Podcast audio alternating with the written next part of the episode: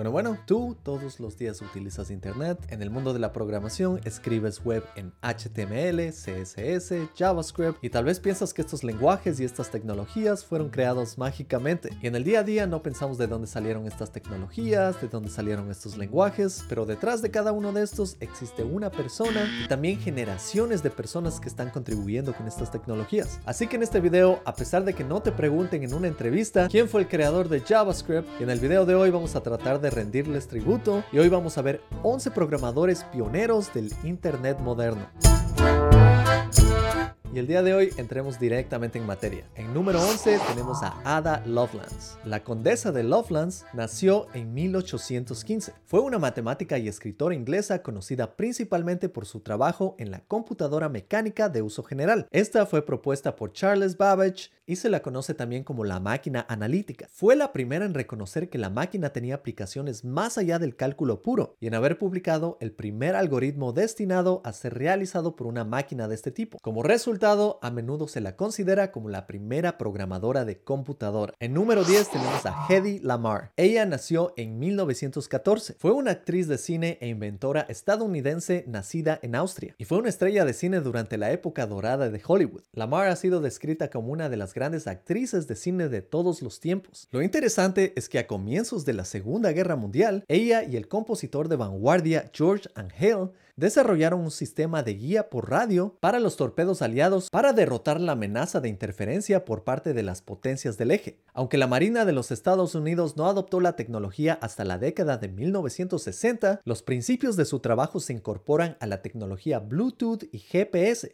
y Wi-Fi. Es decir, sin ella no tendríamos Wi-Fi hoy en día. Ahora en número 9 tenemos a Alan Turing. Y realmente él fue quien me inspiró a hacer este video porque esta semana volví a ver la película The Imitation Game que cuenta básicamente su historia y es porque uno de mis estudiantes de Academia X, Iván, me recordó de esa película. Y realmente es una película muy buena que recomiendo verla. Ahora Alan Turing nació en 1912. Fue un matemático, informático, lógico, criptoanalista, filósofo y biólogo teórico inglés. Turing fue muy influyente en el desarrollo de la informática teórica, proporcionando una formalización de los conceptos del algoritmo y computación con la máquina de Turing. Y esta puede considerarse un modelo de computadora de propósito general, que es como cualquier computadora que utilizamos hoy en día. Alan es ampliamente considerado como el padre de la informática teórica y la inteligencia artificial. Sus conocimientos permitieron descifrar el código de la máquina Enigma que permitía enviar mensajes entre tropas alemanas. Lamentablemente, el final de su vida fue bastante triste. Esto es porque Alan Turing fue homosexual y en esos tiempos en lugar de prisión, el gobierno le condenó a tomar una terapia hormonal. Es realmente lamentable, pero Alan Turing cometió suicidio a los 41 años y los historiadores estiman que el trabajo que hizo Alan Turing de descifrar la máquina Enigma realmente redujo dos años en la guerra y salvó más de 14 millones de vidas. El trabajo de Turing inspiró a generaciones de científicos que realizaron bastantes investigaciones sobre la máquina de Turing, que hoy en día llamamos a las computadoras modernas. Así que sin Alan Turing no podrías ver estos videos en YouTube, no tendrías computadores y posiblemente la historia hubiese cambiado para siempre durante la Segunda Guerra Mundial. Ahora si de paso deseas formar parte de las personas que estamos cambiando el futuro de la tecnología, te invito a que estudies conmigo en Academia X. En Academia X te enseño todo lo que he aprendido trabajando en los últimos 10 años en la industria de la tecnología en los Estados Unidos, incluyendo aprender a programar para crear páginas web, crear aplicaciones y practicar decenas de algoritmos y diseños de sistemas. Y estos son los conocimientos que se utilizan para entrevistar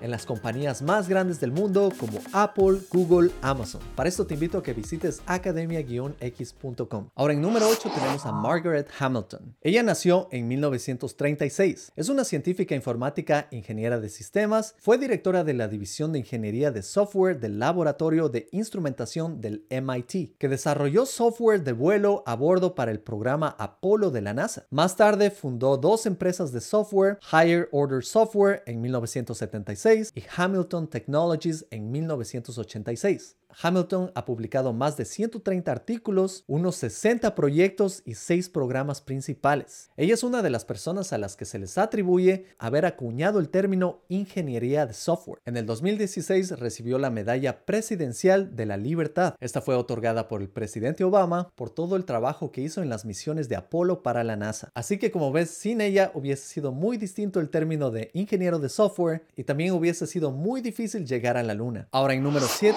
tenemos a Sally Floyd. Sally Floyd nació en 1950 fue una científica informática estadounidense conocida por su trabajo en redes informáticas. Es mejor conocida por su trabajo sobre el control de congestión del Internet y en el 2007 fue una de las investigadoras de informática más citadas. Así que sin Sally Floyd hoy tendríamos muchos problemas de congestión en el Internet. En número 6 tenemos a Robert Caillou. Él nació en 1946 es un ingeniero informático, científico informático y autor belga que propuso el primer sistema de hipertexto, esto antes al World Wide Web, y lo realizó para CERN en el año de 1987. También colaboró con Tim Berners-Lee en la creación de la red informática mundial. También diseñó el logo histórico de WWW, organizó la primera conferencia internacional del World Wide Web en CERN en 1994 y ayudó a transferir el desarrollo de la web de CERN al consorcio web global en 1995. Junto con el doctor James Gillies, escribió How the Web Was Born, el primer libro sobre los orígenes del World Wide Web. Es decir, sin Robert no tendríamos internet, tampoco podrías ver videos en internet y yo no tendría trabajo. Así que muchas gracias Robert por cambiar el futuro de la humanidad. Ahora en número 5 tenemos a Elizabeth J. Feinler. Elizabeth nació en 1931, es una científica informática norteamericana y desde 1972 hasta 1989 fue la directora del Centro de Sistemas de Información de Redes del Instituto de Investigación de Stanford. Este par de redes en las que ella trabajó, DDN y NIC, son versiones primitivas de redes de informática, es decir, trabajaron bajo los mismos conceptos que el Internet antes de que exista el Internet. Así que sin ella no tendríamos Internet. Ahora en número 4 tenemos a Kathleen Booth. Ella nació en 1922, escribió el primer lenguaje ensamblador y diseñó el ensamblador y el código automático para los primeros sistemas informáticos en Birkbeck College, Universidad de Londres. Ayudó a diseñar tres diferentes máquinas,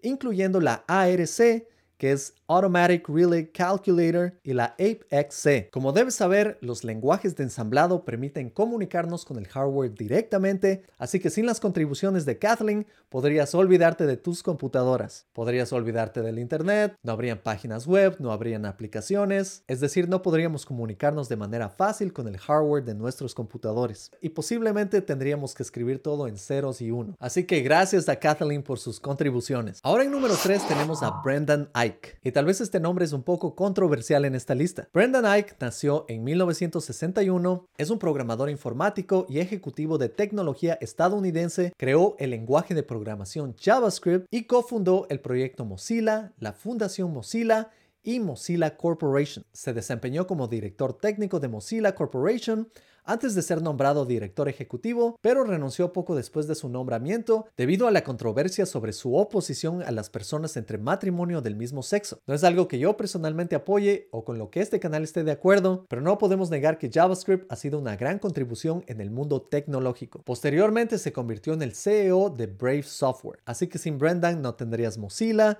no tendrías JavaScript, lo que significa que no tendrías Node en el backend. El Internet no sería un lugar de interacción, sería mucho más estático. Sin JavaScript no tendrías Google Maps, no tendrías YouTube, no habría Netflix, olvídate de TikTok, no habría Gmail para comunicación. Como sabes, JavaScript recibió mucha crítica por muchos años y no fue considerado un lenguaje serio por años. Y hoy en día JavaScript se utiliza incluso fuera del navegador. Aplicaciones como Slack y Notion utilizan JavaScript y varios servidores de videojuegos utilizan JavaScript.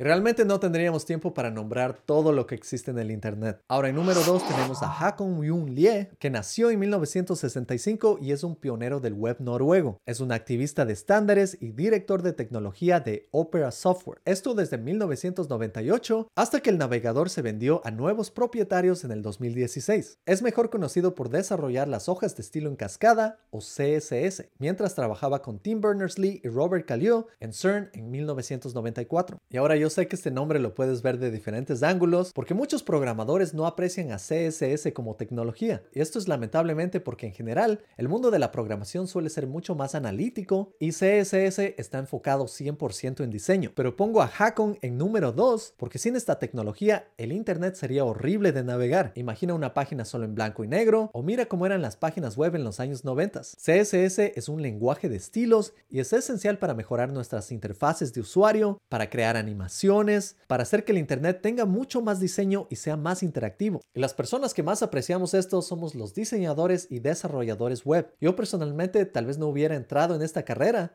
si es que no tenía motivación de todo el lado visual que ofrece CSS. Ahora, en número uno, como ya deben haber imaginado, tenemos a Tim Berners-Lee. Tim Berners-Lee nació en 1955, también es conocido como Tim BL, es un informático inglés mejor conocido como el inventor de la World Wide Web o la red informática mundial. Y para que quede claro la diferencia entre el Internet y el World Wide Web, es que el Internet es simplemente la red informática, pero the World Wide Web o la red informática mundial son todas las tecnologías y documentos que utilizan el Internet para funcionar. Ahora, Tim Berners-Lee es miembro de la Cátedra de Ciencias de la Computación en la Universidad de Oxford. Es profesor en el Instituto Tecnológico de Massachusetts o MIT y Tim Berners-Lee propuso un sistema de gestión de información el 12 de marzo de 1989. Luego implementó la primera comunicación entre un cliente y un servidor utilizando el protocolo de transferencia de hipertexto o HTTP. También diseñó e implementó el primer navegador web y servidor web y ayudó a fomentar el posterior desarrollo explosivo de la web. Actualmente dirige el consorcio W3 que tiene todos los estándares de la web. Ahí desarrolló herramientas y estándares para promover el potencial de la web. En el 2004 fue nombrado como caballero o sir por la reina Isabel II